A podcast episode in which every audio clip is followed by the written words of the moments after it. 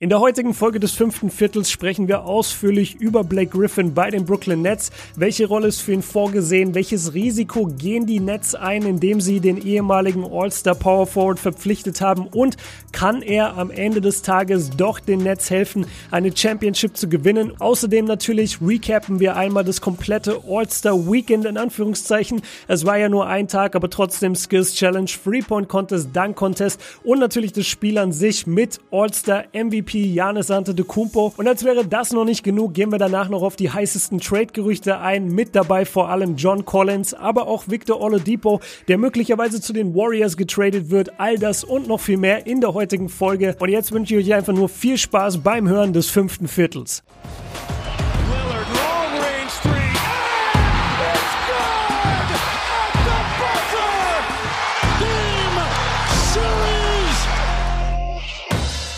Was geht ab, liebe Basketballfreunde? Einen wunderschönen guten Morgen. Basketball Deutschland, Österreich, Schweiz. Die NBA macht gerade eben Pause, aber wir natürlich nicht. Es geht wieder weiter mit dem fünften Viertel. Wir quatschen übers All-Star Weekend. Ah, ich krieg's einfach nicht raus. Es ist kein Weekend gewesen, sondern es ist eine All-Star Night gewesen, aber ihr wisst ganz genau, was ich meine. Aber nicht nur das, natürlich auch über Blake Griffin. Und ja, ich würde sagen, wir starten direkt rein. Das Feedback auf die letzte Folge war krass. Ich weiß nicht, was du für Nachrichten bekommen hast, Björn, aber ich habe so Nachrichten bekommen wie äh, All-Time Top 5 Folge und whatever. also das war schon echt, äh, ja, freut uns natürlich immer mega krass, wenn ihr uns auf Insta dann ein paar Nachrichten schreibt, äh, wie das Ganze bei euch ankommt. Und letzte Folge hat auch einfach Bock gemacht, muss man sagen. Aber ich glaube, die Folge heute, die wird nicht weniger geil. Und deswegen erstmal danke an alle für das überragende Feedback und ja, sowieso immer alle, die jede Woche um 5 Uhr morgens es ist schade, dass wir keine Statistik haben, wer wirklich um 5 Uhr morgens einschaltet. Da würden wir da wahrscheinlich beide so denken, Warum machen wir das eigentlich um 5 Uhr morgens? Das wäre wahrscheinlich so Ja, weil, weil gar keiner hört wahrscheinlich. Genau, so ein Prozent. Aber nee, ich habe äh, damals haben wir mal gefragt vor ein paar Wochen und dann sagen viele, ja, so um 6 Uhr, wenn sie halt aufwachen auf dem Weg zur Schule oder Bäcker, dann ziehen sich so ein paar Leute rein, aber um 5 Uhr morgens, ja. Aber wir sind direkt am Start, falls ihr aufwacht und deswegen, äh, ja, das fünfte Viertel immer um 5 Uhr. Erstmal, wie geht's dir? Alles fit? Ja, danke, dass ich auch mal reden darf. Schönes Intro hier. Fünf Minuten erstmal alleine. Ich habe schon überlegt, ob ich mich wieder ausschalte. Nein, Spaß. Hey, richtig gut. Äh, ich bin mega gut drauf. Hatte eine geile Woche, hatte ein geiles oder hatte ein geiles Wochenende. Hatte gestern einen sehr, sehr coolen Montag und äh, jetzt nehmen wir ja hier wie immer Dienstag Vormittag auf. Und äh, mir geht's richtig gut, Mann. Ich freue mich extrem auf den Pod. Ich fand, ja, All-Star Game reden wir gleich drüber, aber ich fand's extrem geil. Und es gibt viel zu erzählen. Wir haben Blake Griffin mit dabei, wir haben verschiedene Trade-Szenarien mit dabei. Wir sprechen ein bisschen über die Ausführungen für die ähm, ja, was so, was so in der Season vielleicht auf uns zukommt. Und dann haben wir noch, äh, dann kündigen wir noch an, was wir am Freitag für einen Patreon-Pod raushauen. Wir wissen schon unser Thema für den übernächsten Pod. Also es ist, es ist einfach geil. Ich bin in einer richtig guten Stimmung, was diesen Podcast angeht gerade. Wir müssen über eine Sache sprechen. Über einen Vorwurf, der uns beiden ständig gemacht wird und wir beide verstehen es nicht so wirklich. Ich war gestern, beziehungsweise für die Leute äh, vorgestern, Montagabend in einem Stream und dann habe ich es eben auch gehört das äh, Luca-Hater.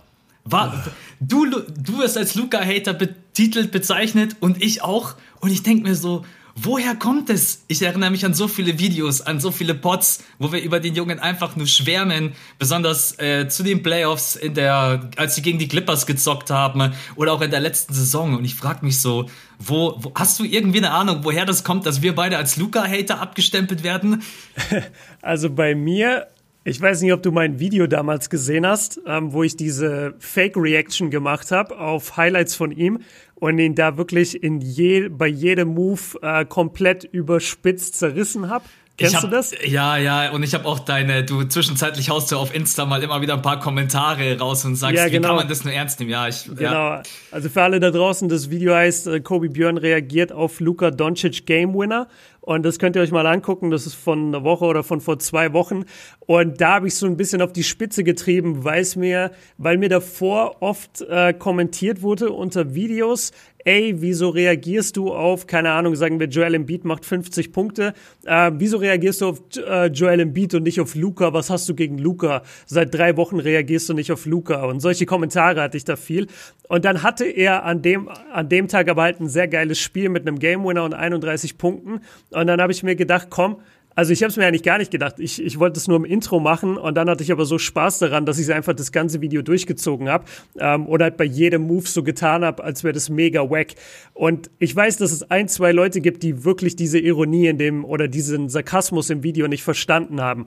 Aber abgesehen davon schätze ich, dass wir, glaube ich, den Fehler machen, dass wir denken, dass wenn wir positiv insgesamt einem Spieler gegenüberstehen, ihn aber ab und zu kritisieren, dass diese Kritik für die Leute nicht lauter klingt als unser Lob. Ja. Das, das wissen wir beide ja auch am besten. Ähm, wenn jemand negativ unter deinem Video kommentiert, unter 100 positiven Kommentaren, der negative Kommentar bleibt bei dir hängen und du denkst darüber nach. Und ich glaube, wenn du wirklich jetzt, und muss ich einfach sagen, wenn du eher ein junger Zuhörer bist ähm, oder, oder ein junger äh, Zugucker von uns beiden. Und du bekommst mit, dass wir in einem Video sagen, ja, aber hier hat er definitiv noch Platz nach oben oder also MVP-Rennen ist er für mich dieses Jahr einfach nicht, dass du das dann so krass ähm, aufnimmst und dir und das Gefühl hast so, boah, wie können die das wagen, den so krass zu kritisieren und vergisst aber komplett das ganze Positive, was wir immer über ihn sagen. Deswegen mache ich mir gar nicht mehr so den Kopf drüber. Ich, ich finde es auch lustig, aber ich weiß, es ist nur eine ganz kleine Hörerschaft, ähm, die da was sagt und whatever. Also wirklich da in, in dem Fall, ich weiß, wie ich zu Lukas stehe ich weiß, dass ich ihn immer wieder in den Himmel lobe, aber wenn mir Leute in seinem dritten Jahr immer kommen mit, ey, ist der All-Time Top 10 oder ist er der GOAT-Kandidat oder äh, wie viele Ringe wird Luca gewinnen, dann habe ich in diesem Jahr halt so ein bisschen die Bremse drin, weil ich einfach sage, Leute, der spielt aktuell bei einem durchschnittlichen Team. Seine Leistungen Anfang des Jahres waren auch nicht berauschend. Jetzt mittlerweile spielt er besser. Props dafür. Auch das erwähne ich hier gerne. Aber ich stelle mich doch nicht hin und vergleiche jetzt Luca mit LeBron im, im gleichen Atemzug. Das kann ich einfach nicht machen. Das kann ich vielleicht in sechs Jahren machen, wenn Luca in seiner absoluten Prime ist. Aber bis dahin werde ich das nicht tun. Ähm, und ich glaube, dass es eben daher kommt, dass wir ihn nicht in jeder Folge ausschließlich loben, sondern dass wir auch ab und zu Kritik äußern. Ja, ich erinnere mich gerade eben, dass ich zu Anfang der Saison ein Video hochgeladen habe, Luca historisch schlecht. sehr gut. Was sehr zu gut, dem Max. Zeitpunkt ja auch richtig war. Ich glaube, Luca hat da damals irgendwie 23% from Downtown geschossen oder so. Ich glaube, nur Kelly Oubre Jr. war schlechter als er. Aber ja, du hast recht, das Negative bleibt halt echt immer mehr im Kopf hängen. Aber mal nur so generell gesprochen, wir sind, wir haben der allgemeine Abwehrhaltung. Das ist genauso wie wenn jetzt jemand kommt, ja, Zion, wie viele MVPs wird Zion gewinnen und wie viele Ringe und wird Zion mal Top 10 of all time werden, ne? dann habe ich da genau die gleiche Antwort wie bei Luca. Das hat mit dem Spieler an sich eigentlich gar nichts zu tun.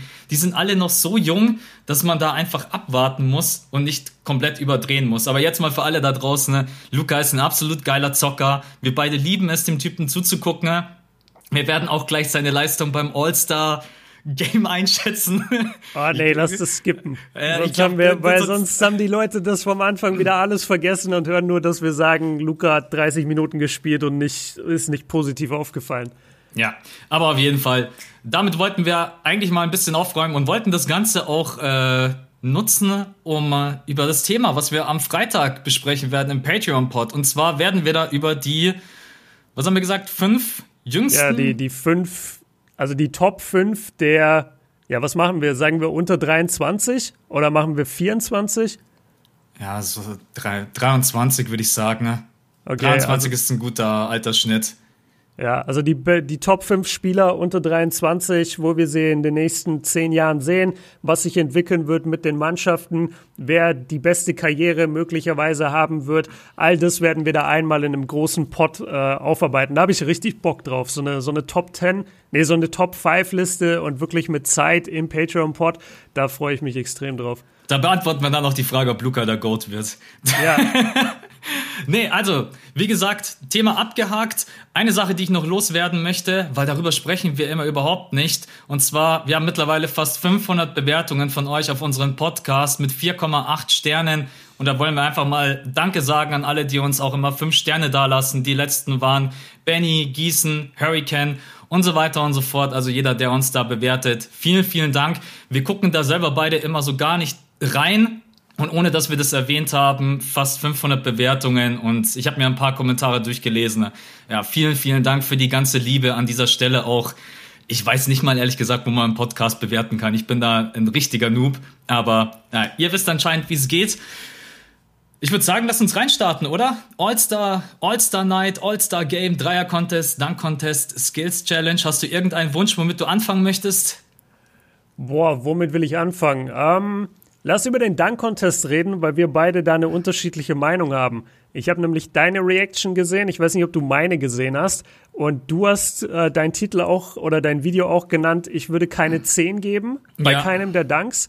Ja. Und ich habe einen Dank, dem ich eine 10 geben würde. Kannst du, überleg mal welcher. Ich habe deinen Titel gesehen. Ich bin leider nicht dazu gekommen, es anzugucken. Ne? Ähm, warte, lass mich überlegen. Ne? Also ich hoffe mal bei, ich hoffe, es ist nicht der letzte Dank von Anthony Simons, wo er versucht, nee, den Ring der zu. ist es nicht. Nee. Okay. Ähm, weil das ist, ich, die Aktion an sich, die, die fand ich schon geil, aber das, das war irgendwie so, ja, vor allen Dingen dann auch mit dem verzerrten Gesicht und deswegen hätte es mich jetzt gewundert, wenn du da eine 10 gegeben hättest. Ja, also verzerrtes Ge Gesicht geht bei mir gar nicht bei einem Dank. Wenn du nicht wie ein Model in die Kamera guckst, während du ihn stopfst, dann bist du keine 10. Ja, ich glaube, er hatte einfach Angst, dass er sich den Ball irgendwie oder den Ring selber in die Fresse haut. Sorry, wenn ich das so sagen muss, aber ja, so hat es ein bisschen. So. Ja. Ähm, warte, ich gehe gerade mal die Dunks alle durch. Der Tracy McGrady? Nee, gar nicht. Der Tracy McGrady, den, den fand ich richtig schlecht. Oder was heißt richtig schlecht, aber ich fand den nicht gut ausgeführt. Also T-Mac hat den viel besser damals gemacht, ähm, obwohl natürlich Simons auch deutlich kleiner ist, aber trotzdem. Nee, der allererste Dank. Ja. Sorry, wenn ich, wenn ich eingrätsch. Der allererste Dank von Cassius Stanley, der Between the Legs alley der war für mich eine 10. Und ich sag dir ganz kurz wieso. Und zwar, weil er in der Luft etwas gemacht hat, was, wenn man nicht genau äh, hinguckt oder wenn man einfach jetzt nicht so drauf geachtet hat, nämlich eine unfassbare Schwierigkeit in dem Dank ist. Er ist nämlich hochgesprungen und hat dann in der Luft seine Schrittstellung sozusagen geändert. Also er ist ähm, mit dem linken Knie oder, oder sagen wir mal mit dem, nee, mit dem rechten Knie voran ist er gesprungen. Ja, sein rechtes Knie ist in die Luft gegangen beim Absprung. Und dann würdest du ja normalerweise unterm rechten Knie auch den Ball durchführen für den Dank.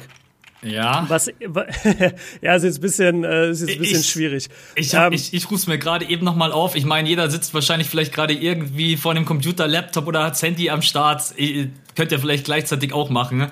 Genau, also letztendlich geht es nur darum, er switcht in der Luft seine Schrittstellung und geht erst dann between the legs. Und das hatte ich noch nie gesehen, weil du dafür so unglaubliche Hangtime brauchst. Und normalerweise ist ein Between the Legs Loop nichts mehr Besonderes. Das wissen wir alle. Aber das, was er gemacht hat, war so technisch anspruchsvoll und erfordert so viel Sprungkraft. Aber weil es der erste Dank im Contest war und was gerade erst so richtig losging, wollten die Judges halt nicht direkt die 50 ziehen.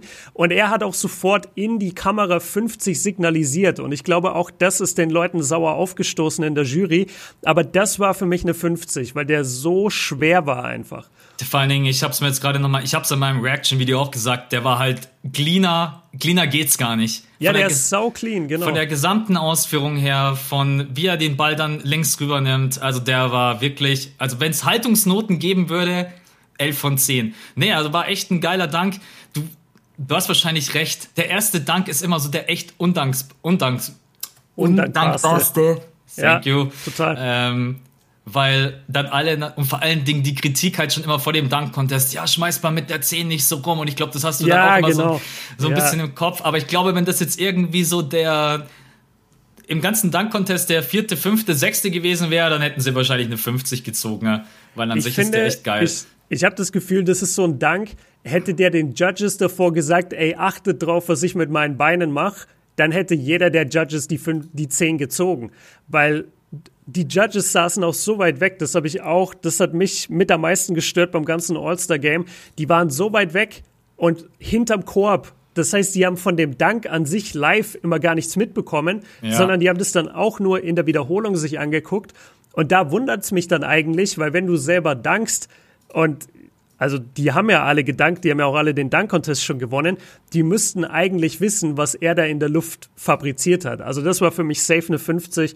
Ähm, alle anderen Dunks, ja, ich, ich bin weit davon entfernt, dass ich sage, der Dunk-Contest war enttäuschend. Ich glaube, den großen Fehler, den die Jungs gemacht haben, gerade Simons und Stanley, die sind sehr drauf gegangen, guck mal, wie hoch ich springen kann. Ja. Und weniger darauf gegangen, guck mal, wie kreativ oder wie viel Power ich habe. Und das kommt im Dunk-Contest, kommt es einfach nicht rüber, dass du sagst, ja, ich bin 1,90 und ich spring keine Ahnung, wie hoch auch immer, 1,20 Meter aus dem Stand cool für dich, aber das, das kommt nicht rüber am Fernseher. Und das war das äh, Problem, glaube ich, und deswegen sagen viele Leute so, ja, die Dunks waren an sich langweilig. Klar, gleich der erste Dank von Simons, der eigentlich bloß sein Vertical zeigt. Und das. das ja, genau. Und, und der, der finale Dank ja auch. Ja. Der finale Dank war der gleiche Dank, nur mit Kuss. Also, das, das reicht, das reicht einfach nicht. Muss man. Ich fand ehrlich gesagt von der Kombination, von der Ausführung her, von der Power und Variation, Obi Toppin. Toppin war gut, ja. Fand ich ehrlich gesagt am stärksten. Fand ich jetzt nicht schlecht. Ich meine, das sind natürlich auch drei, drei No-Names in Anführungsstrichen. Und ich meine, das war Zach Levine auch mal. Aber Zach Levine hat halt was gezaubert, wo die, das haben wir davor halt noch nicht gesehen. Also diese Power Dunks mit dieser Variation und dass halt nochmal der nächste Zach Levine oder Aaron Gordon äh, auf der Matte steht, das wird wahrscheinlich wieder ein bisschen dauern. Ähm, ja. Also ich kann mir vorstellen, dass Toppin nochmal zurückkommt, ähm, weil der hatte zwei sehr geile Dunks in der ersten Runde und dann sein Finaldank war einfach ein Between the Legs von einen Schritt in der Freiwurflinie. Und es ja. hat halt keinen gekriegt, weil wir Zach Levine schon von der Freiwurflinie am Danken sehen exactly. mit Between the Legs. Ja. ja, und deswegen hat es keinen wirklich gekriegt. Aber ich glaube, dass Cassius Stanley echt noch was im Repertoire auch hat, weil ähm, Cassius hat sein zweiter Dank, das hast du, glaube ich, gar nicht gesehen, weil du hast nur die Highlights gesehen, ne? Ich habe nur die Highlights gesehen, ja. ja. Genau. Sein, sein zweiter Dank ähm, genau, da hast du dann auch gesagt, das ist ein Ingame-Dunk, weil da hat er sich einfach nur ein alley vorgeworfen, ist auch wieder extrem hoch gesprungen und hat das Ding einfach one-handed gestopft. Da, da, war überhaupt keine Variation drin. Was du aber dann nicht gesehen hast, die ersten zwei Dankversuche, die er gemacht hat, weil ich glaube, sie durften nur drei und der dritte musste dann safe halt rein, für, dass du eine Wertung kriegst.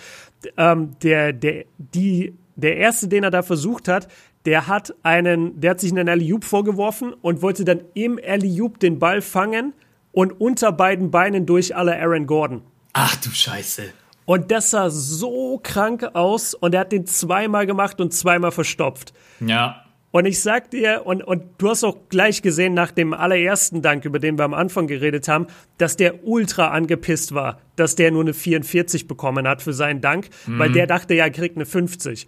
Ähm, und ich glaube, dass er dann einfach auch so ein bisschen die Lust verloren hat bei seinem zweiten Dank und dann sich gedacht hat, ja komm, mach ich, ist jetzt egal. So, dann habe ich den jetzt auch verstopft, dann mache ich jetzt einfach einen Billo-Dank und bin raus. Aber der hat noch was im, im Repertoire. Also den hätte ich äh, wirklich gerne, äh, würde ich den sehen nächstes Jahr wieder im Dank-Contest. Übrigens, Grüße gehen raus an der NBA, die äh, Highlights hochlädt, aber ohne die Wertungen. Also das ja, habe ich dann erst. Erbärmlich. Das habe ich dann erst im Video. Also normalerweise hätte ich gesagt, ich brech ab, aber ich wollte den Dunk-Contest wirklich sehen, ohne mich zu spoilern. Ich habe nicht gewusst, mhm. wer gewonnen hat und so weiter. Ich bin dann halt natürlich auf die NBA-Seite und habe dann versucht, den Dunk-Contest anzuklicken, ohne, ohne dass Max ich. hält sich gerade die Hand vor die Augen und mimt so, wie er versucht hat zu klicken. Und ich kenne genau dieses Gefühl, wenn du nicht gespoilert werden willst, bevor du was guckst. Und, genau, und dann denke ich mir, geil, ich bin drauf, ich habe keine Ahnung, wer gewonnen hat. Dann gehe ich so rein, erster Dank ja, keine Wertung. Und ich denke ja. mir halt so, das, wer kommt auf diese Idee? Also sorry, dass, äh, ja. Ey, ich, ich kann es aber noch toppen. Ich weiß nicht, ob du da gestern dabei warst im Stream. Jetzt gibt es ein bisschen NBA YouTube-Bashing. Und zwar gestern im Stream habe ich mir die Highlights angeguckt mit den Leuten vom All-Star-Game. Und der Typ hat es doch tatsächlich geschafft, die Highlights nicht in der richtigen Reihenfolge zu schneiden.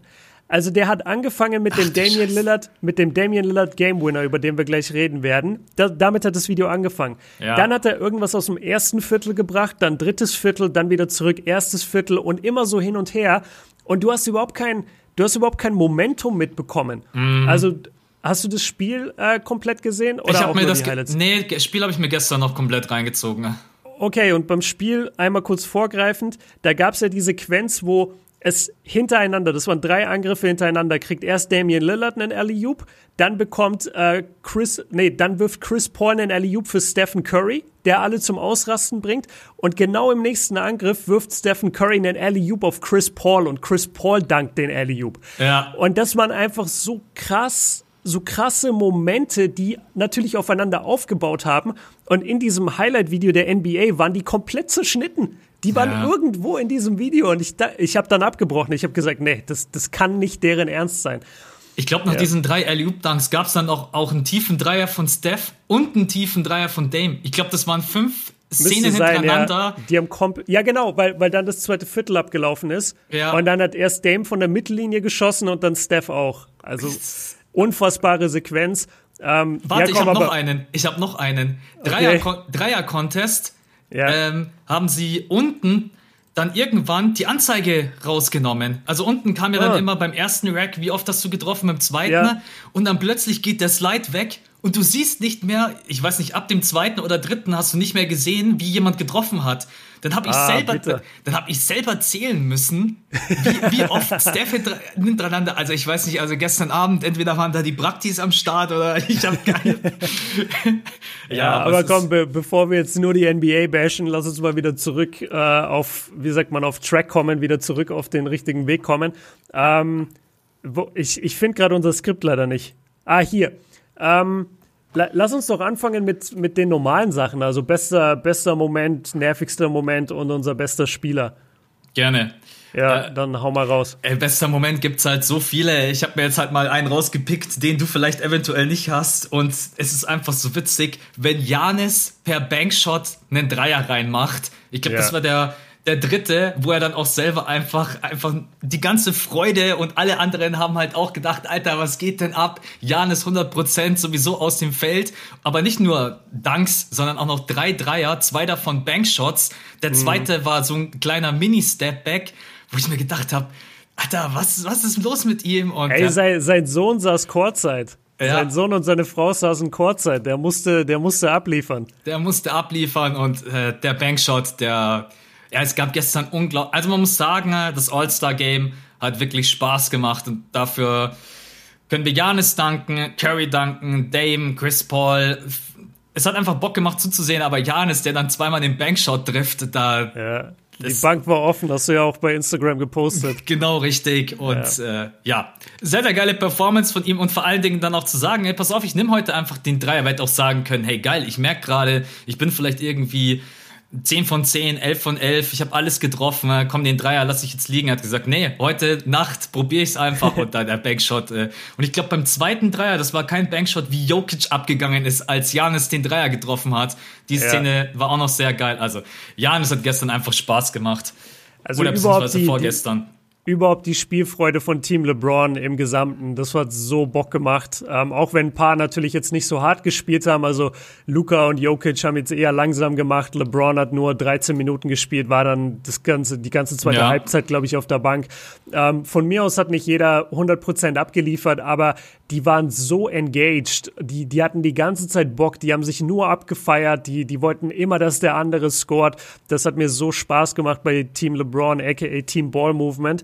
Äh, zu, dem, zu dem Moment noch finde ich ganz witzig, als, als Janis dann äh, wirklich den letzten Dreier genommen hat, der ja auch wieder ein Bankshot war, dass die Kommentatoren, also Reggie Miller und Chris Webber und äh, Marv Albert haben kommentiert und Reggie Miller und Chris Webber haben wirklich, als er den Dreier losgelassen hat, so geschrien, so nein, nein, du, so, du, machst deine, du machst deine Streak kaputt. Ich glaube, zu dem Zeitpunkt war er, weiß ich nicht, 14 von 14 oder sowas. Ähm, und dann hat er den eben auch gemacht und die haben es so abgefeiert. Also das, das fand ich ziemlich geil. Ja, Ja, Shoutout an Janis für, für 16 von 16 gab es noch nie in der, in der NBA-Historie.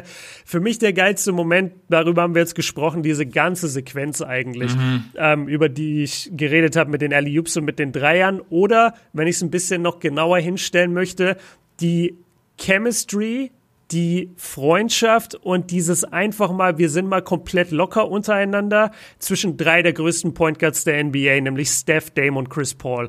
Das war so angenehm, denen zuzugucken, wie die sich überhaupt nicht gegenseitig versucht haben, die Bälle wegzunehmen oder gegenseitig versucht haben, den anderen zu übertreffen, sondern es war eher so, ey, ey, guck mal, ich nehme jetzt den Dreier von der Mittellinie. Und dann war aber auch in der, in der nächsten Sekunde war sofort klar, als dann äh, Kyrie Irving den, den Layup gemacht hat, ich glaube vier Sekunden vor Ablauf der, der zweiten Hälfte. Und Damian Lillard hatte davor diesen Mittellinien-Dreier geworfen. Er, er hat den Ball bekommen, er hat ihn sofort Steph gegeben. Es war komplett klar, dass jetzt ja. Steph seinen Wurf bekommt. Und es war nicht so, wir gucken mal, ob du auch so krass bist wie ich oder hoffentlich triffst du nicht, sondern der hat sich richtig gefreut, als dann Steph auch getroffen hat.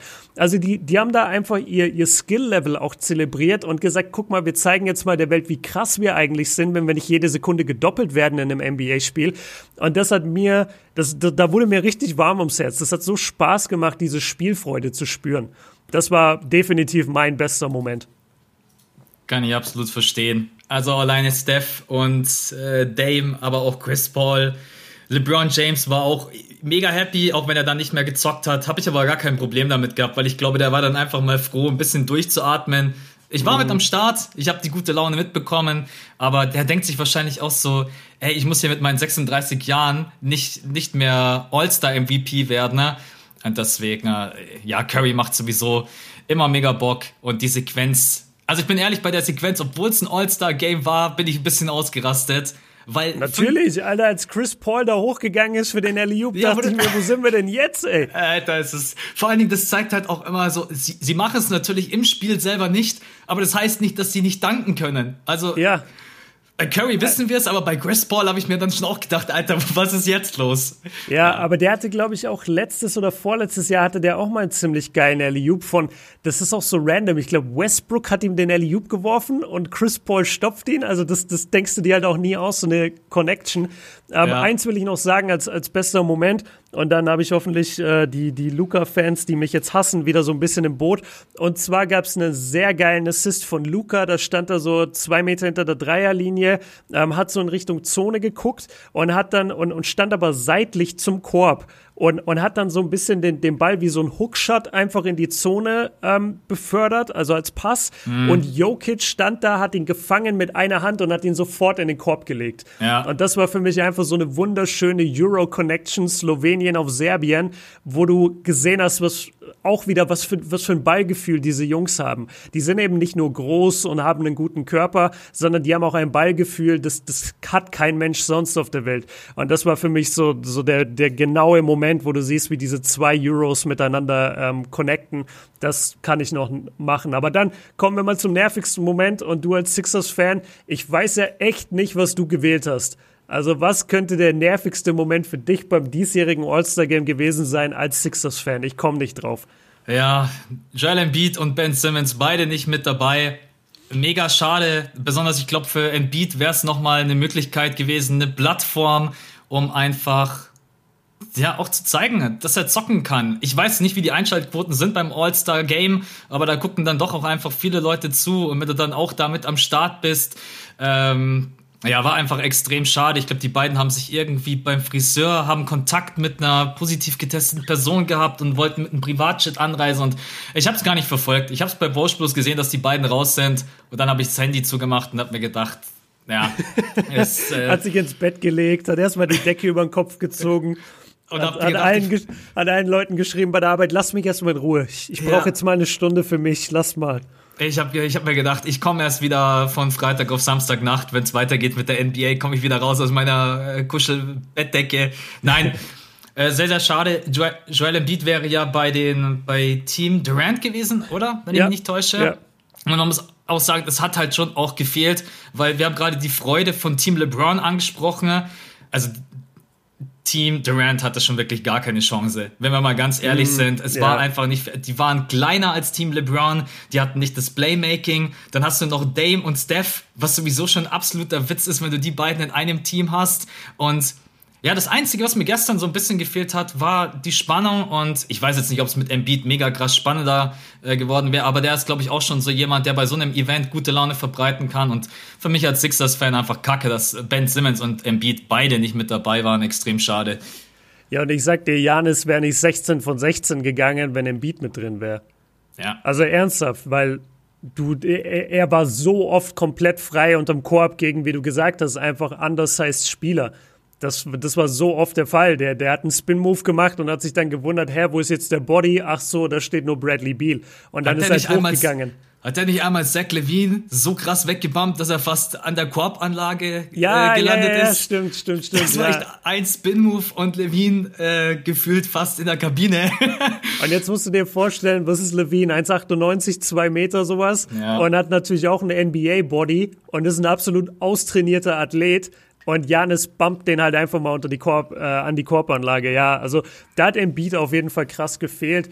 Und es war, und man muss auch sagen, Team Durant hatte ja allein dadurch einen Nachteil, dass eben Durant nicht spielt. Ja, und also ja, es, klar. ist, es ist so schon immer unfair, wenn Team LeBron den ersten Pick hat, weil dann hast du einfach LeBron und quasi den besten Spieler, den man eben picken kann. Und das ist schon immer unfair, so LeBron und Janis, LeBron und Steph, da, da, da wird's schon unfair.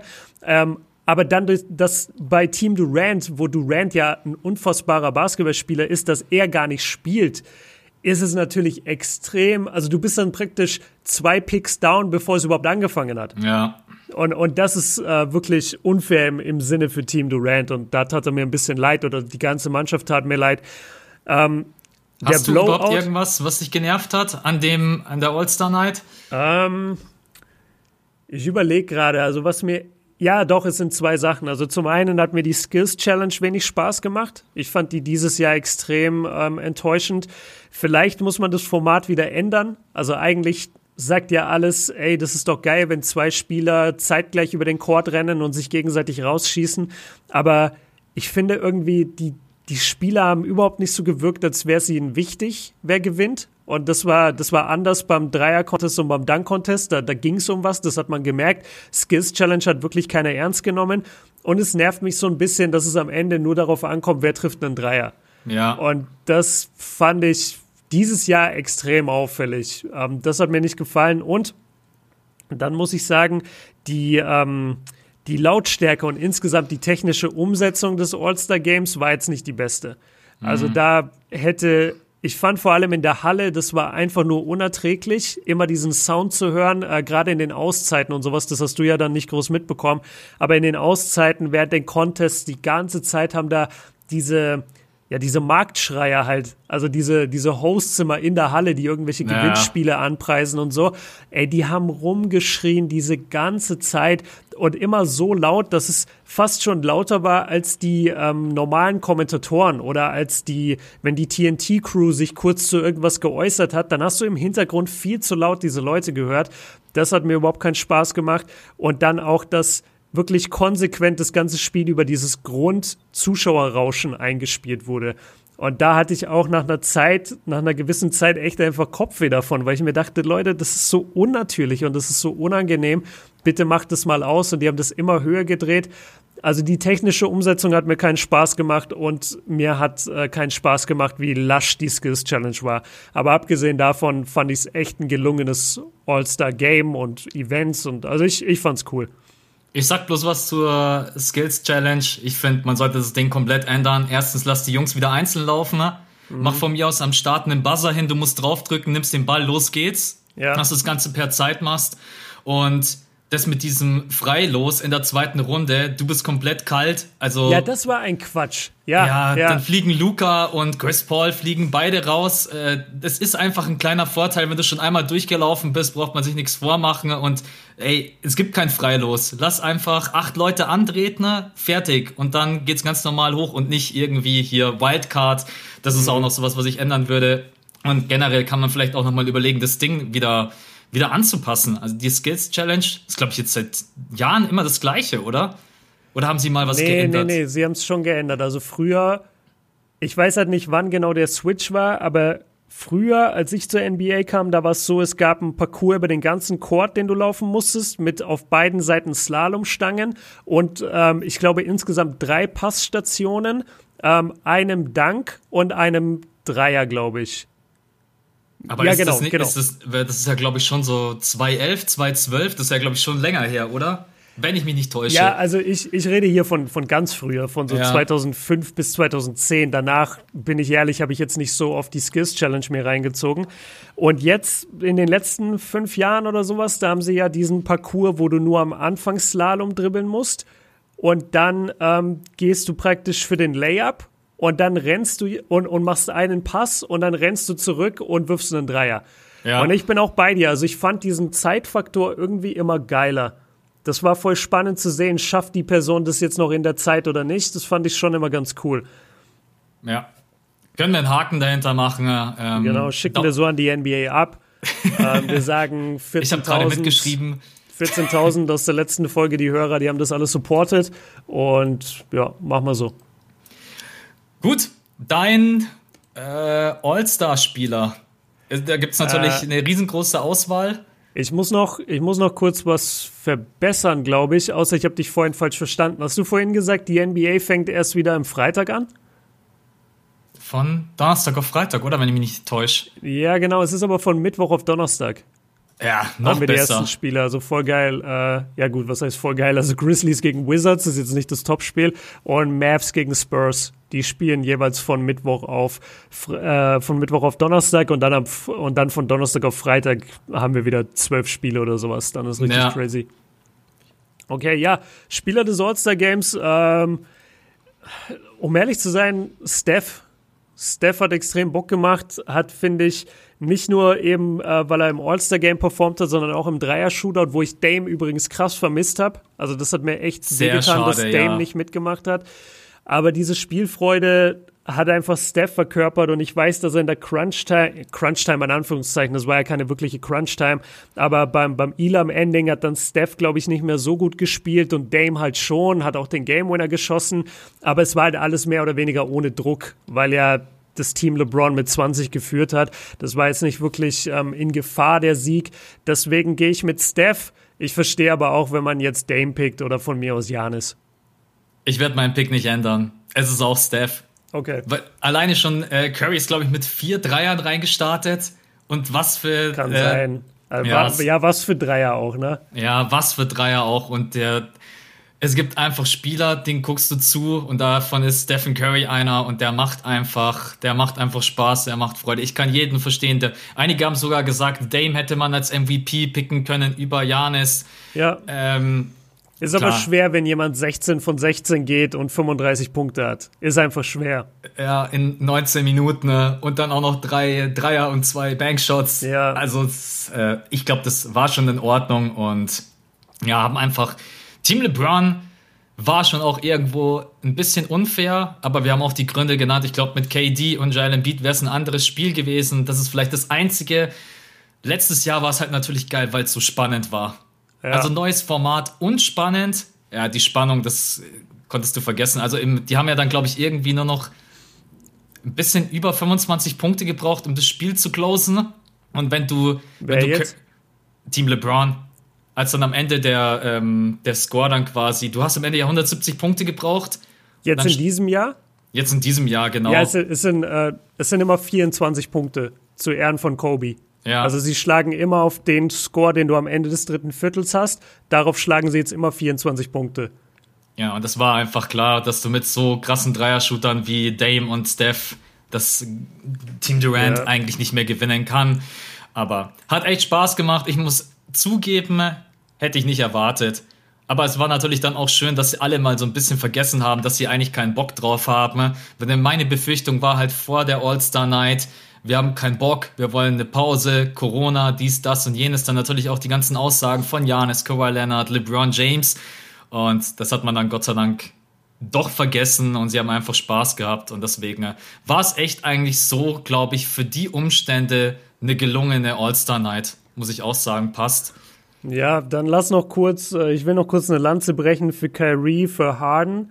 Ähm, die beiden haben echt gut gespielt bei Team Durant und die haben auch wirklich immer mal wieder versucht, die Mannschaft zum einen im Spiel zu halten und auch mit Aktionen so ein bisschen für mehr Spielintensität ähm, zu sorgen. Also gerade Kyrie habe ich schon erwähnt in meinem Stream auch, der ist ein paar Mal einfach zu Offensiv-Rebounds gegangen gegen Bigs, was ich schon sehr krass finde, äh, bei seinem Körper in einem All-Star-Game und bei seiner Größe da einfach mal für die Offensive Rebounds zu gehen. Und Harden hat zwar nicht besonders hart gespielt, aber der hat immer dann, wenn es wirklich kritisch wurde, einen Dreier eingestreut. Und ja. das auch mit so einer Leichtigkeit. Und da kann ich die beiden auf jeden Fall loben. Aber ich glaube, und deswegen haben wir auch beide Steph genannt, wenn du jetzt nicht so einen Spieler gehabt hättest wie Steph oder Dame oder Janis oder Chris Paul, die Bock auf das Spiel haben, hättest du die nicht gehabt, dann hätten wir halt wirklich zwei Team Durants gegeneinander gehabt, wo lustlos hin und her gelaufen, also in Anführungszeichen lustlos hin und her gelaufen wird, wo immer mal wieder eine Einzelaktion stattfindet, immer mal wieder ein Alley-Oop, aber also du, ihr habt es ja gemerkt, wir haben über kein Highlight bei Team Durant geredet. Da, da gab es auch Ellie Oops von, äh, von Harden auf Zach Levine, von Kyrie auf Bradley Beal. Da gab es äh, ein paar coole Dreier. Da gab es schon auch geile Aktionen, aber da war keine Freude da. Die haben das einfach gemacht, sind dann wieder zurückgelaufen. Das, das hat alles so ein bisschen Dienst nach Vorschrift gewirkt, wie Dienst nach Vorschrift. Und bei Team LeBron war einfach die Spielfreude vorhanden. Und deswegen, ähm, ja, hat das All-Star-Game auch funktioniert. Und hätten wir das nicht gehabt, diese Spielfreude, hätte jeder eine Fresse gezogen und hätte sich jeder wie LeBron nach zehn Minuten auf die Bank gesetzt, dann wäre das Spiel ziemlich enttäuschend geworden. Also, ja, sah, sah gut aus. Äh, ja, ich finde, über das Elam-Ending müssen wir jetzt gar nicht reden, weil es ist ja klar, dass es im Blowout nicht gut funktioniert. Und das ja. ist logisch, aber ich finde es trotzdem immer noch cool. Ich mag diesen Target-Score. Ich mag dann, dass so ein Dame sich sagt, ey, ich schieße den jetzt von der Mittellinie, weil ich weiß, ich gewinne damit das Spiel. Das ist irgendwie ein cooler Move. Und gerade wenn das Spiel spannend ist, ist es halt noch spannender als ein normales Basketballspiel. Und das finde ich eigentlich geil. Wenn es spannend wird, wenn es eng ist, dann ist es spannender als normaler Basketball ich bin jetzt kein Fan davon, dass wir es in den Playoffs brauchen, glaube ich. Aber vielleicht wäre das auch mal spannend für ein Play-in-Game oder sowas. Weißt du, dass man, das, dass man die Play-ins so endet. Das, das könnte noch interessant werden. Ja, ja. aber für mich ist es ein All-Star-Gimmick und dafür ist es perfekt. Und ich finde es super, dass sie damit jetzt jedes Jahr Kobe ehren mit den 24 Punkten. Das ist einfach schön. Es macht total Sinn. Eine Sache, bevor ich es vergesse: Chris Paul hatte 16 Assists. Also ja. hat damit auch Magic Johnson überholt, wenn ich mich nicht täusche, und ist damit. Äh, oh, das ist, weiß ich gar nicht. Ist Assist-Leader beim All-Star-Game. Auch nicht oh. ganz so ohne. Ähm, Hättest du mich gefragt, hätte ich gesagt, der Rekord ist 18. Aber. Nein, ich meine generell, ich mein generell alle Assists hochgerechnet über alle All-Star-Games. Ach so, das ah, meine ich, okay, ja, okay, einfach okay. in der Summe die Assists. Ah. Jetzt nicht in, in einem Spiel habe ich keine Ahnung, was die meisten Assists sind ja, ich habe dunkel in meinem Kopf 18, aber das, das weiß ich jetzt nicht. Aber auch ein Lob an Kyrie Irving, der hat nämlich auch 12 Assists. Also. Ja, wie gesagt, Kyrie hat echt, äh, hat sich echt angestrengt. Das fand ich ganz äh, überraschend. Der wollte, glaube ich, äh, All-Star-MVP werden. Gerade im ersten Viertel hat man das richtig gemerkt, als das Spiel noch ausgeglichen war, da hat Kyrie eine Menge, Menge Punkte aufgelegt und immer wieder aggressiv gespielt. Also ich glaube, der wollte einfach den MVP. Ich habe gerade auch nochmal nachgeguckt, du hast recht, der hat drei Offensiv-Rebounds. Ja, richtig krass. Also der, der hat sich echt reingehangen. So Shoutout, viel wie Janis. Shoutout an Kyrie Irving. Weißt du, was witzig wäre, wenn alle 16 Assists von Chris Paul auf Janis gegangen wären? das stimmt, ja. Deswegen ist er 16 von 16 gegangen. Ja. Okay, ach so, wir haben noch über den Dreier-Contest, das können wir eigentlich relativ kurz machen, war eigentlich so von den drei Events, Skills Challenge, Dreier-Contest, Dunk-Contest, der, der mir am meisten Bock gemacht hat weil der einfach bis zur letzten Sekunde spannend war. Ich hätte niemals gedacht, dass Mike Conley so trifft. Und dann hat natürlich Steph dieses absolute, ja, wenn er die Mountain Dew Balls nicht trifft, beide, dann holt er das Ding am Ende nicht. Aber es hat Spaß gemacht, weil es ja einfach bis zum Ende auch spannend war. Und dann der letzte Ball, ja, aber natürlich rechts aus der Corner hat man dann schon vermuten können, dass Steph den reinmacht. Ähm, ja, viel mehr habe ich dazu nicht zu sagen. Also überragendes Event, hat total Bock gemacht. Und da ist es halt so im Vergleich jetzt zum Dunk-Contest, da nehmen auch wirklich die Besten der Besten halt teil in ja. dem Bereich. Und ich glaube, dafür wird ja der Dunk-Contest auch immer kritisiert, dass eben keine großen Namen drin sind und man auch sagt, das sind ja nicht mal die besten Dunker. Also das sind Jungs, die danken in der NBA. Ich glaube, Simons hatte zwei Dunks dieses Jahr und Cassius Stanley hatte noch gar keinen dieses Jahr. Natürlich können die beiden Jungs danken, die sind ja unglaubliche Dunker. Aber es wäre natürlich schön, jemand zu nehmen wie Jetzt beispielsweise natürlich das lame Beispiel Zion oder dass eben doch wieder Zach Levine dabei ist, Aaron Gordon, so die Jungs, die man halt wirklich jedes Jahr gerne sehen möchte.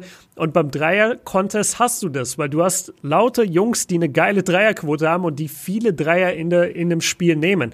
Und deswegen hat es natürlich auch nochmal eine ganz andere Spannung, wenn da ähm, Steph gegen Tatum rangeht und Conley und Zach Levine und das sind einfach Jungs, die, die schießen die halt auch mal 40, 45 oder 40, 42 Prozent from Downtown Touchdown.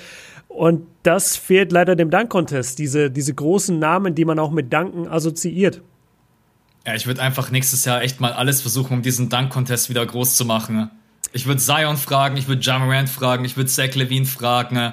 Ich würde dann den Dunk-Contest hinzaubern, wo die Leute auch mal wieder sagen, so wie früher, wo du aber jetzt. Ja, aber ich ja. glaube wirklich, dass du.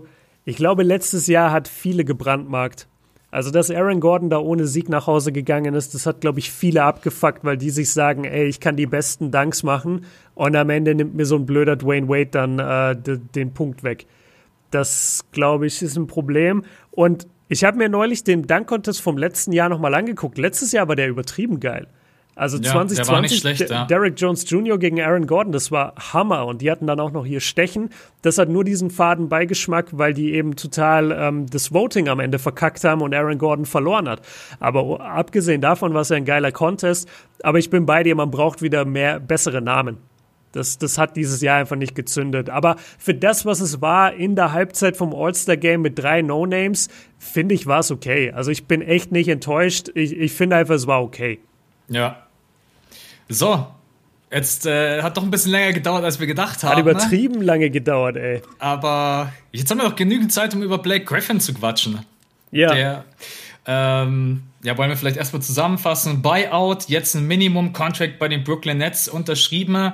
Und auch witzigerweise alles vor der All-Star-Night. Insta, Twitter ist explodiert dass du gedacht hast, die Brooklyn Nets haben den vierten großen Superstar in seiner absoluten Prime verpflichtet. Mhm. Und ich weiß leider schon ein bisschen so deine Meinung.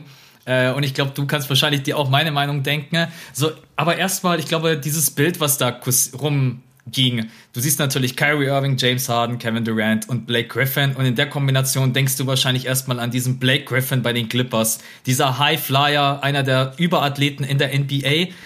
Und jeder, der sich ein bisschen mit ihm in den letzten Jahren beschäftigt hat, der weiß einfach, sehr, sehr schade. Er hatte zwei Knie-OPs. Er hatte in diesem Jahr noch keinen einzigen Dank. Im letzten Jahr sowieso schon auch nur vier Danks. Und Blake Griffin ist nicht der, wie soll man das sagen? Der ist nicht der vierte große Superstar, der jetzt in den Brooklyn Nets kommt. Also die Leute haben das so ein bisschen aufgebauscht, als wenn wir jetzt hier die Golden State Warriors 2.0 hätten und das haben wir nicht. Danke. Das ist genau das Stichwort, was ich gesucht habe. Man stellt es hin, als wäre das jetzt Cousins bei den Warriors. Und das ist es wirklich nicht. Also ich bin tatsächlich verwundert insgesamt über die Reaktionen. Ähm, weil ich habe dieses Bild halt gar nicht im Kopf. Also wenn ich Blake Griffin denke, dann denke ich überhaupt nicht mehr an die Clippers-Zeit. Die ist einfach zu lange weg für mich, sondern ich denke an die Detroit-Zeit. Und er hatte ja ein sehr, sehr gutes Jahr. Ich glaube, sein zweites Jahr in Detroit war das, wo er von der Dreierlinie top getroffen hat, wo er, glaube ich, auch nochmal über 20 Punkte geaveraged hat und so. Also der, der, der hat ja seine, seine Vorzüge immer noch und ist ja ein sehr guter Basketballspieler, da gibt's ja gar nichts. Aber zu sagen, dass er jetzt der vierte Star ist, das ist er nicht. Die Rolle, die für ihn vorgesehen ist, ist, dass er von der Bank kommt und dass er dann den Small Ball Center spielt. Ja. Also letztendlich das, äh, was KD wahrscheinlich auch machen wird in der Starting Five, manchmal je nach Matchup. Und er kommt dann eben von der Bank und übernimmt diese Rolle. Da sind keine, da sind keine, also das sind keine Star-Minuten. Das ist einfach, hoffentlich klappt's von der Bank. Und ähm, du hast es ja gerade gesagt, also wie, wie viel zahlen die Nets ihm? Wie viel? 1, irgendwas Millionen? Ich glaube 1,6, sowas in dem Dreh. Ja, das ist halt ähm, in der NBA eine absolut risikolose Summe. Also ob der jetzt funktioniert. für die Nets, ja. Ja, also ob der jetzt funktioniert oder nicht, das ist den Netz total egal, diese 1,6 Millionen, die sie da zahlen. Aber es ist halt ein Versuch und sie sind ja auch weiterhin an Drummond dran. Ähm, je nachdem, wie Blake jetzt spielen wird, ändert sich das Ganze vielleicht. Also Trading Deadline müssen wir dazu sagen, ist, glaube ich, der 24. oder 25. 25. Dritte, ja.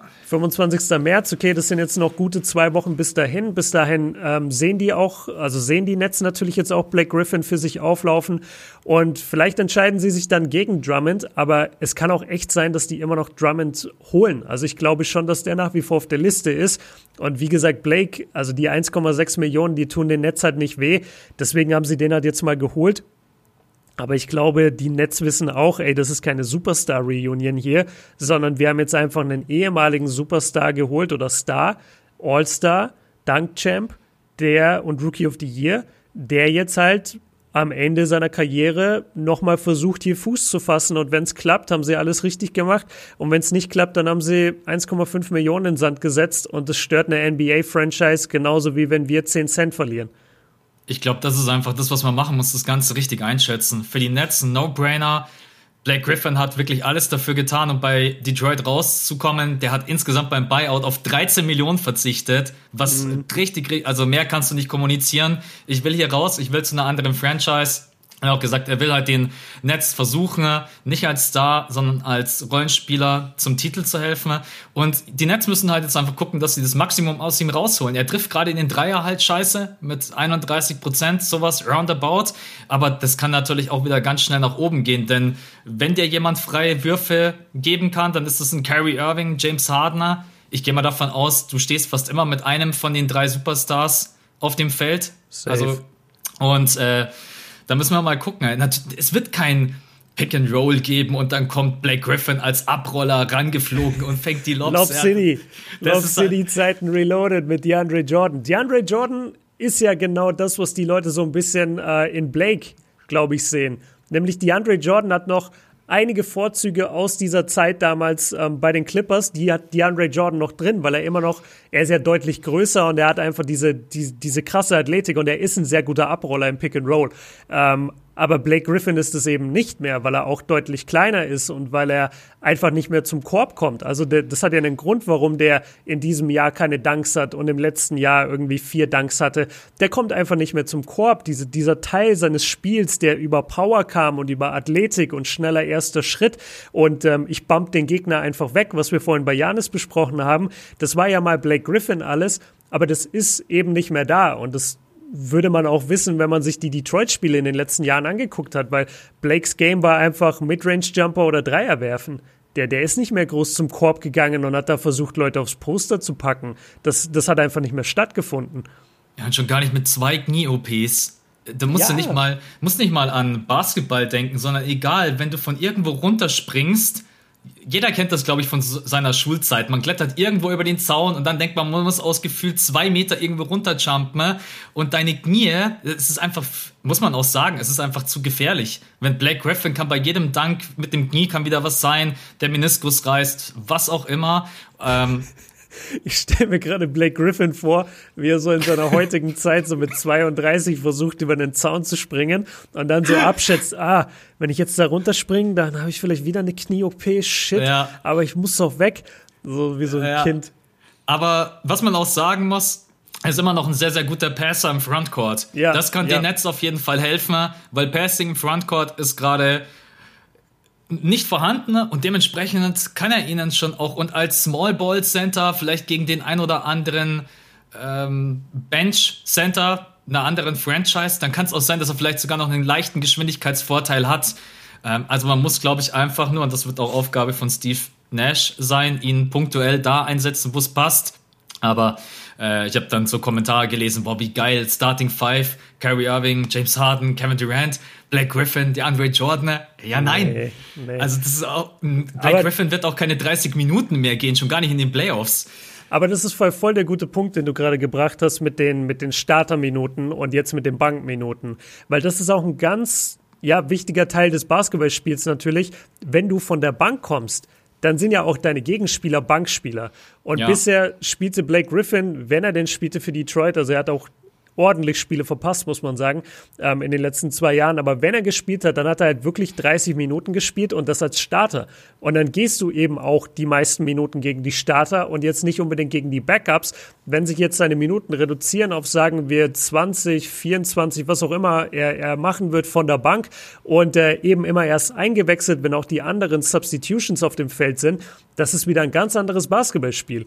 Es ist ja ein Unterschied oder es, es hat ja einen Grund, warum Leute von der Bank kommen und manche nicht. Und der Grund ist einfach, dass die, die nicht von der Bank kommen, deutlich besser sind und die, die von der Bank kommen, eher halt die zweite Garde sind.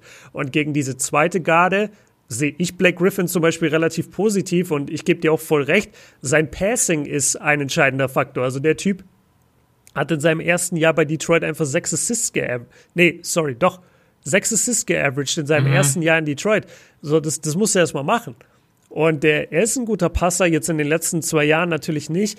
Ähm, was hältst du von dem, von dem Verdacht, dass Blake Griffin alle so ein bisschen, also dass er ein bisschen den James Harden gemacht hat und in diesem Jahr jetzt absichtlich schlecht gespielt hat, damit er getradet wird? Das glaube ich nicht. Das, weil dann, ich meine, er hat jetzt im Endeffekt auf so viel Kohle verzichtet. Ähm, nee, nee, sehe ich einfach nicht. Man sieht einfach, dass Blake Griffin athletisch nichts mehr im Petto hat. Der, der muss sein Spiel einfach wirklich über den Wurf, über den Dreier, der hoffentlich wieder zurückkehrt und über Playmaking. Aber das mit James Harden zu vergleichen, der halt schon echt gut auf die Kacke gehauen hat, darf man, glaube ich, ehrlich sein. Ähm, sehe ich nicht so. Wie siehst es du? Hast du das Gefühl, er hat das irgendwie ein bisschen provoziert? Nee, also ich sehe es auch nicht. Ähm, wobei ich dafür jetzt auch nicht genug Detroit geguckt habe, aber. Ach komm. Ich, Jeremy Grant und so. ja, muss man gucken. Nee, ich, ich kann es mir nicht vorstellen, weil es, es ist halt es ist halt so logisch, warum sein Spiel so krass abgebaut hat. Das ist nicht wie bei Harden, wo du genau weißt, der kann immer noch alles, der macht einfach nur nicht. Aber bei Blake siehst du ja schon über die letzten Jahre, dass es einfach schwächer wird. Und du hast gerade gesagt, seine Athletik ist einfach weg. Wenn wir das weiterdenken, was bedeutet das? Ja, sein Offensivgame ist zu großen Teilen weg, weil er darüber einfach immer wieder kam. Und das heißt nicht nur High-Flying Alley-Oops, sondern das sind diese Sachen, die ich vorhin angesprochen habe mit ähm, Zug zum Korb, ein kleiner Jab-Step und dann in die andere Richtung vorbei, ein Pumpfake und dann mit einem schnellen Schritt vorbei. Das sind ja Dinge, die kannst du dann nicht mehr, weil der gegnerische Spieler, selbst wenn der auf deine Fakes raus, äh, reinfällt, selbst so athletisch ist, dass er dir da wieder hinterherkommt und dich dann wieder stoppt und dann läufst du wieder gegen eine Wand. Und dann hast du keinen Move mehr, wenn du Blake Griffin bist, weil dir eben die Power, die Schnelligkeit fehlt. Aber lass, lass, es, lass es mal ein bisschen positiv betrachten. Die Nets haben, wie gesagt, absolut nichts dafür ausgegeben. Sie haben die Chance, dass sich Blake Griffin, dass er noch mal einen zweiten Frühling haben wird. Passiert ja manchmal, wenn man zu einem neuen Team kommt, wenn da auch deine Freunde sind. Er ist ja scheinbar sehr gut mit Kyrie Irving befreundet. Mit den anderen beiden wird er sich auch gut verstehen. Ähm, das, das könnte ja wirklich so die, die letzte schöne Haltestelle in seiner Season sein, in seiner Karriere sein. Er hat selber auch gemeint, ähm, er will unbedingt den Ring. Also er geht da nur hin für den Ring. Ja. Und ey, vielleicht ist er dann in dieser Rolle. Und ganz ehrlich, ich würde ihm das total gönnen. Also Blake Griffin mit einem Ring retiren, ist halt dann nicht als Star, natürlich nicht, aber lass ihn doch einfach nochmal hochspielen. Das, damit habe ich überhaupt kein Problem. Und ich kann ihn wirklich da in der zweiten Garde als Small Ball Center schon ein bisschen den, den Netz helfen sehen, aber ich sage auch ganz ehrlich, für mich ist er auf einem Level mit den anderen Roleplayern, die sie haben. Also ich stelle Blake Griffin nicht über die Andre Jordan, ich stelle Blake Griffin nicht über Jeff Green. Die, die sind für mich alle ein Level. Und deswegen, äh, ich glaube, wir haben es jetzt richtig eingeordnet, schlottert oder zittert da jetzt in der NBA keiner, weil Blake Griffin zu den, zu den Nets geht. Eine andere Geschichte wäre jetzt dann echt, wenn dieses Drummond-Ding noch äh, durchgeht. Weil dann wird's schon, dann wird's echt übel. Dann ist es krass, aber dann frage ich mich auch wieder, wie spielen sie? Also, weil Drummond ist halt weit davon entfernt, also dann hast du halt kein Smallball mehr. Dann, dann ja. ändert sich das wieder alles. Ähm, ja, das Einzige, wär, was man interessant übrigens, mit Drummond. Was man, naja, kritisieren kann, sie haben jetzt eigentlich wieder einen reinen Offensivspieler geholt weil natürlich die fehlende Athletik und die Nets, wer so das ein oder andere Spiel geguckt hat, die leben gerade davon, eigentlich alles zu switchen, weil sie halt einfach nicht diese krassen One-on-One-Verteidiger haben. Ne? Und ein Blake Griffin switcht dir nicht mehr alles. Ich habe mir gestern einen Stat von ESPN rausgesucht, das ist einer der schlechtesten Pick-and-Roll-Verteidiger, die wir in der NBA haben. Ne? Ähm, aber da, sorry, wenn ich da kurz eingrätsch, da könnte genau so ein Teamwechsel helfen. Weil das kann halt echt sein, dass du bei Detroit einfach, sorry, wenn ich so sag, keinen Fick mehr gibst, ob du jetzt da gut verteidigst im Pick and Roll und ob du da dem Guard hinterhergehst, weil du weißt, ihr werdet eh mit 20 geklatscht. Wenn du bei den Nets bist und da ist ein Kyrie Irving in deinem Ohr und ein Durant und ein Harden und Steve Nash von der Bank, ruft die Cover rein, die ihr laufen sollt fürs Pick and Roll. Das kann schon sein, dass er da so ein bisschen wieder auf, äh, wieder auflodert. Ja, ja, stimmt schon. Defense hat schon auch ganz viel mit, habe ich Bock oder nicht Bock zu tun. Ja, und macht es Sinn, weil auch wenn du in Detroit das Pick and Roll top verteidigst, es ist ja egal, du wirst ja trotzdem weggehauen. Ja. Ja, ich bin mal gespannt. Also ich habe das Gefühl, dass die Nets noch nicht fertig sind. Möchte ich Drummond bei den Nets sehen? Uh, ich glaube nicht. Ich glaube, dass sie versuchen werden, Drummond zu traden. Ähm, wenn es dann letztendlich wirklich ein Buyout gibt, dann gibt dann wird Drummond natürlich von allen Seiten Angebote bekommen. Natürlich auch von den Lakers. Äh, wahrscheinlich jetzt mit einer der interessantesten Kandidaten. Ja, ich. Ich, ich sehe die Lakers deutlich wahrscheinlicher.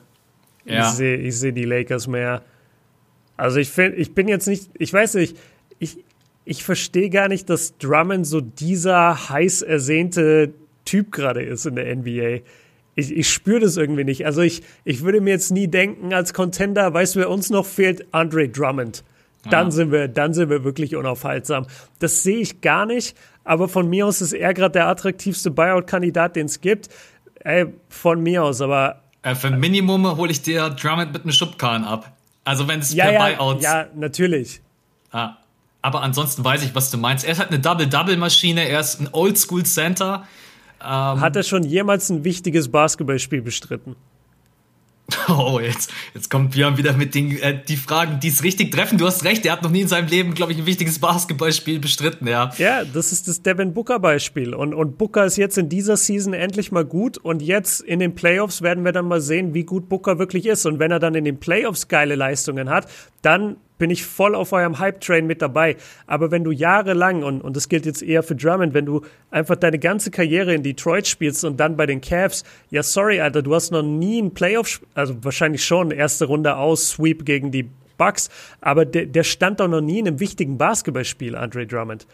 Und ja. dass der jetzt bei den Lakers äh, dann da mit dabei ist, wir, wir lachen immer über so die zweite, dritte Garde bei den Lakers, aber das sind alles immer Jungs gewesen, die da kamen. JaVale McGee, Dwight Howard, ähm, äh, wer noch Rondo. Natürlich sind es irgendwie verquere Persönlichkeiten und die hatten überall schon Trouble, aber die waren doch schon in den entscheidenden Spielen. Die standen schon in den Finals mehrfach. Die wissen, worauf es ankommt, wenn das Team stimmt. Und das weiß ein Drummond meiner Meinung nach nicht. Ich musste gerade echt überlegen, aber du hast recht, Javel McGee, der weiß, wie es ist, in den Finals zu spielen. Aber ich musste gerade mal. drei Jahre mit den, äh, mit ja, den Warriors ja. in den Finals. Die Leute denken immer, der ist so ein dahergelaufener Trottel von Shaq the Fu. Der, der ist einfach ein Finals Center. Ja. Nee, stimmt. Ja, wird interessant sein. Ich meine, du hast es vorhin angesprochen. Es sind jetzt noch gut zwei Wochen. Es wird sich definitiv noch einiges tun, weil auch einige Verträge ähm, Oladipo hat das Vertrag, die Vertragsverlängerung abgelehnt bei den Rockets. Auch das wird interessant sein. Äh, Soll, sollen, wir, sollen wir kurz den Depot-Case machen für die Warriors? Weil das ist ja das Interessante. Die Leute sagen ja, Oladipo, wenn er getradet wird, dann zu den Warriors. Siehst ich, du das? Ich mag, ich mag generell diese ganzen Guards Trade für die Warriors überhaupt nicht. Denn in Oladipo ist irgendwie 1,93 groß, sieht sich, glaube ich, selber als Max-Player, dass der ja. sich hinter Clay Thompson einordnet. Äh, und wenn er, selbst wenn du dann sagst, ich stelle ihn in die Starting Five, du kannst ihn ja nicht als Dreier spielen lassen. Mit 1,93 Meter gegen, äh, denken wir mal einfach direkt an die Playoffs gegen äh, LeBron James, gegen Paul George Kawhi. Also das ist so, deswegen bin ich auch kein Fan von diesem Bradley Beal Deal. Ich glaube einfach, die Warriors, die brauchen, wenn sie jemanden brauchen, so einen vom Kaliber ein großer, John yeah. Collins oder whatever, jemand, der auch ein Stretch vor ist, der abrollen kann, aber. Für mich brauchen die einen starken Dreier. Jemand, der den Dreier auch verteidigt, also einen, einen, Small Forward gut verteidigen kann. Ja. Ähm, ja, so, so einen Typen, so, so einen Halliburton oder so jemand brauchen die.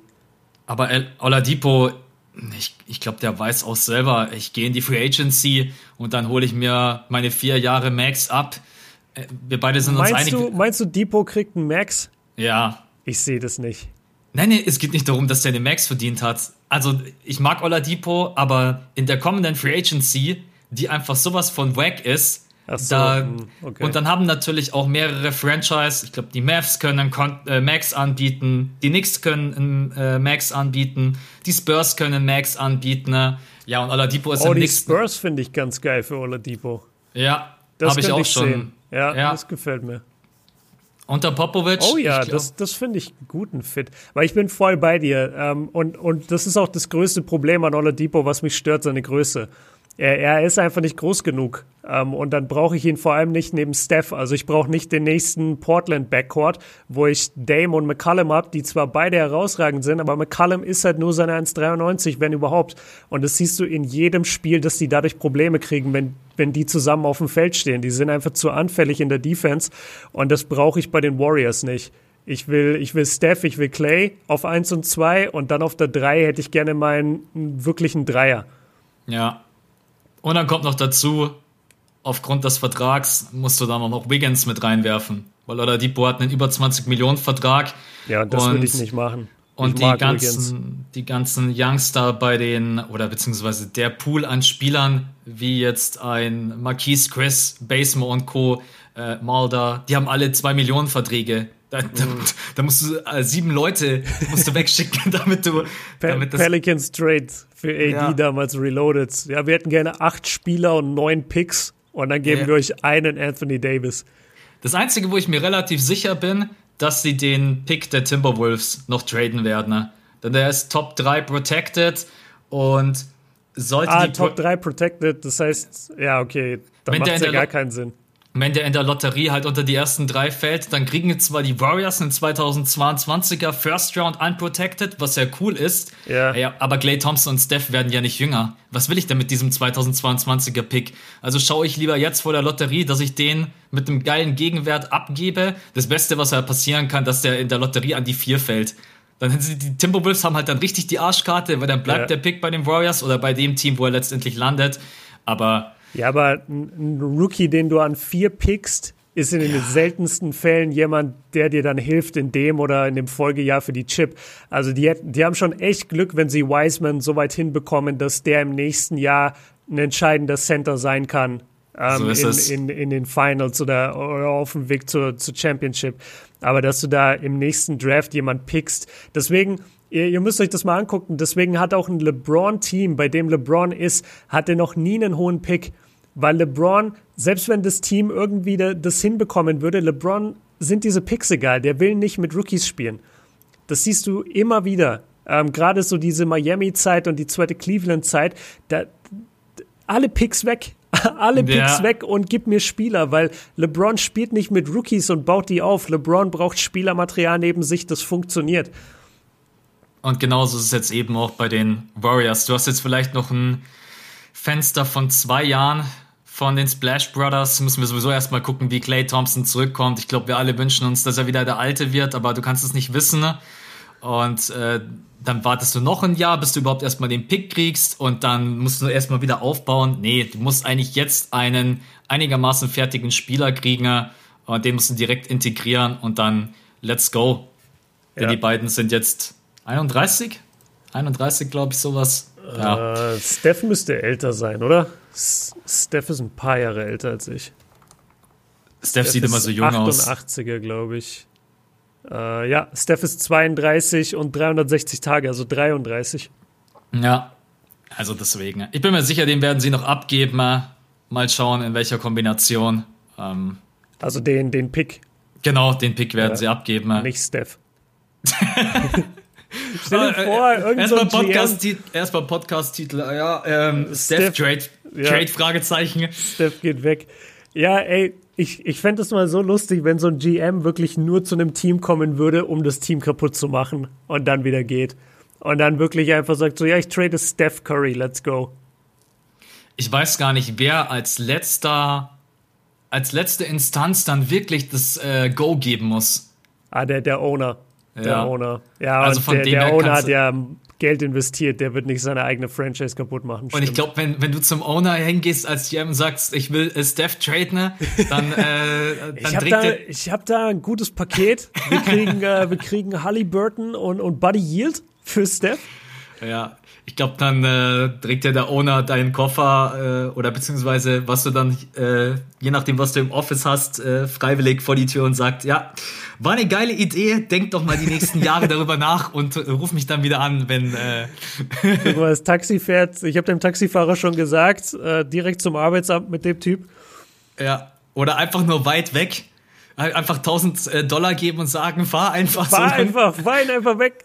Fahr einfach so lange, wie der Sprit reicht und dann tankst du noch zweimal und fährst nochmal weiter. Ja. Genau. nee. Okay, also das heißt, Oladipo zu den Warriors sehen wir eher nicht. Ähm, genau. Was ist mit PJ Tucker? Bei ihm wird ja auch so ein bisschen vermutet, der bräuchte auch jetzt mal das neue Team, weil die Leistungen, die er bei den Rockets bringt, wenn er denn überhaupt spielt, sind halt natürlich unter aller Sau. Aber der ist, glaube ich, so ein Typ, auch wenn der motiviert ist. Wenn der zum Beispiel bei Brooklyn wäre, glaube ich, wäre es auch wieder ein ganz anderes Thema.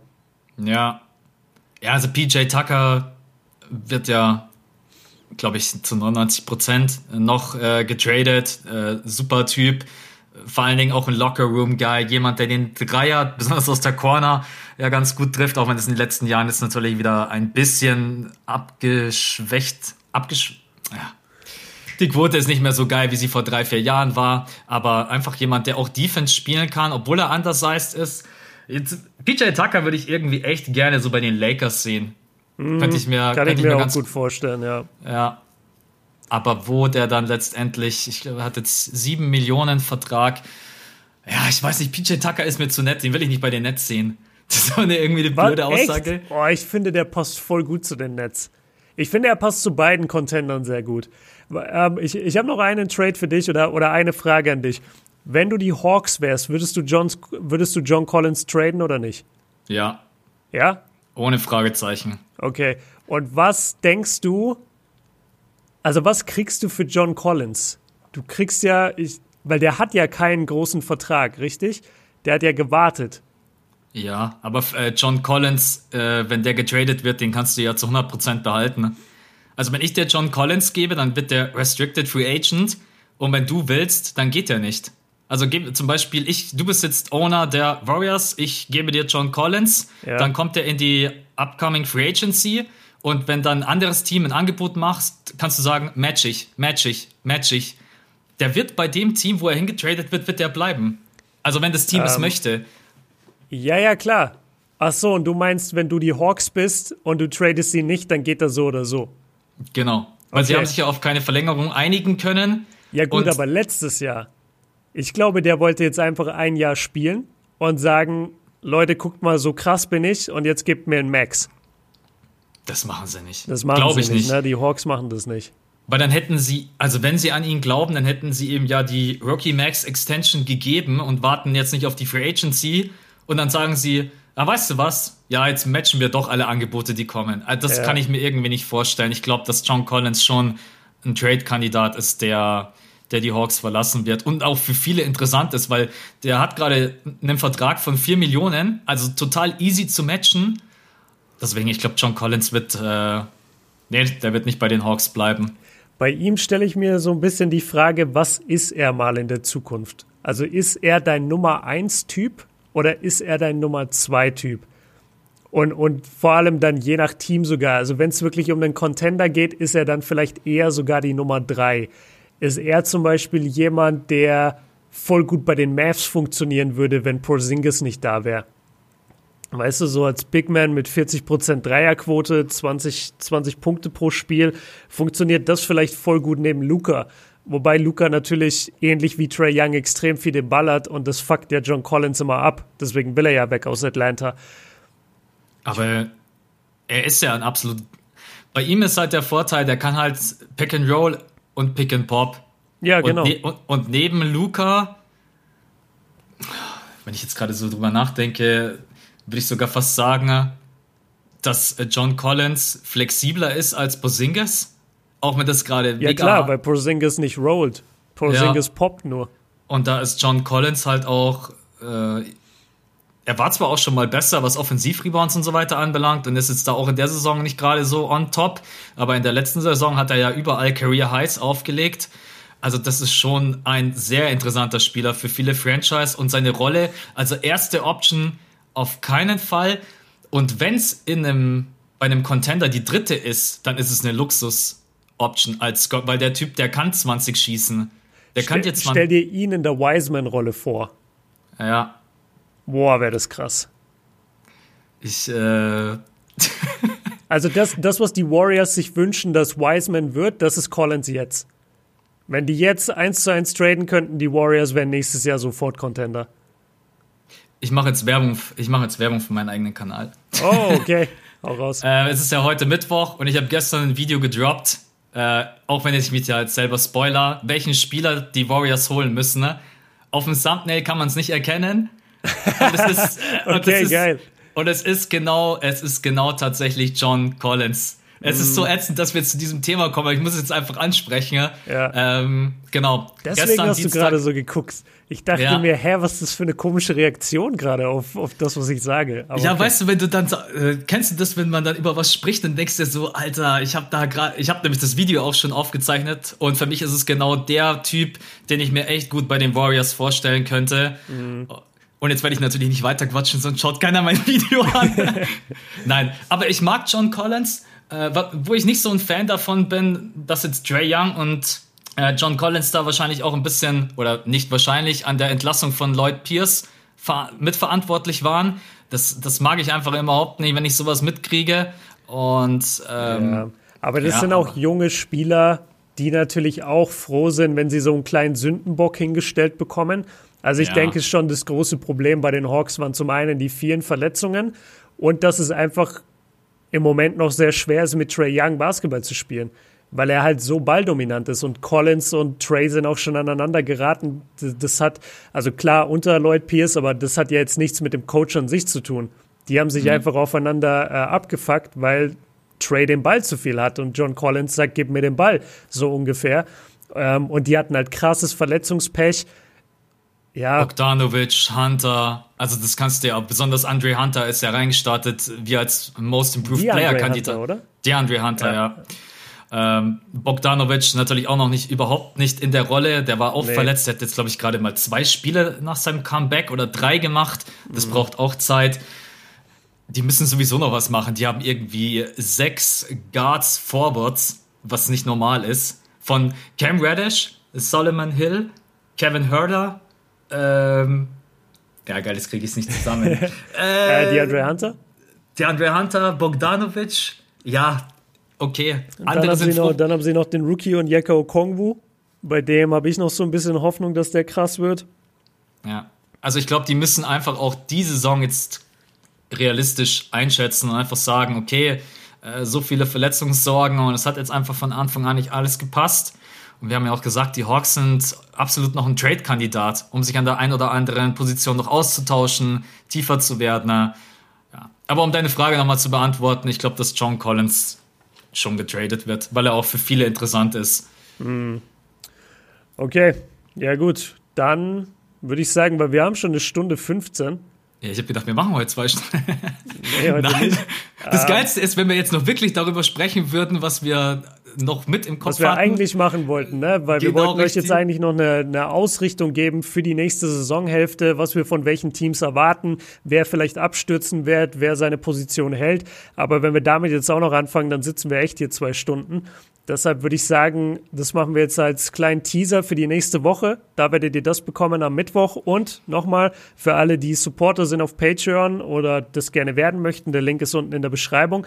Da werden wir an diesem Freitag eine Special-Folge nur für euch hochladen mit dem Titel Die Top 5 Talente unter 23, 24. Das checken wir nochmal genau ab ähm, und gucken eben, wo Luca, wo Zion, wo Ja Morant, all diese Jungs, die ihr kennt, äh, LaMelo Ball, wo die eben ranken werden in den nächsten Jahren, was die für eine Karriere haben werden. Das wird, glaube ich, geil. Da freue ich mich richtig drauf. Ja, nicht nur du, also gerne abchecken und ansonsten ist es echt krass, eine Stunde, eine Stunde 15. Aber ja, ich freue mich, wenn es jetzt dann, was hast du gesagt, von Mittwoch auf Donnerstag geht's weiter. Ja, von Ja, Mittwoch auf Mittwoch auf- Donnerstag geht's weiter mit der NBA. Also Ja. eigentlich für euch heute Nacht. Ist ja perfekt. Für Ja. euch heute Nacht könnt ihr euch das Spitzenspiel, was war's, Grizzlies gegen Wizards reinziehen. Und dann aber Ja. auch das Texas-Duell Spurs gegen Mavs. Also das Was gar nicht so geil. schlecht ist. Ja, ja, das ist sick. Das finde ich auch cool. Okay, dann würde ich sagen, für alle Patronen, wir hören uns am Freitag und an alle anderen, wir hören uns nächste Woche Mittwoch. Mal gucken, ob bis dahin vielleicht auch schon was passiert ist. Die Trading Deadline rückt Bestimmt. immer näher und dementsprechend kann sein, dass Drummond bis dahin schon verfrachtet wurde, John Collins, was auch immer. Wir werden drüber berichten, aber ja, schaltet einfach wieder ein. Björn, dir vielen Dank. Danke und dir. Wir hören uns nächste Woche, Leute. Bis dahin. Ciao. Ciao.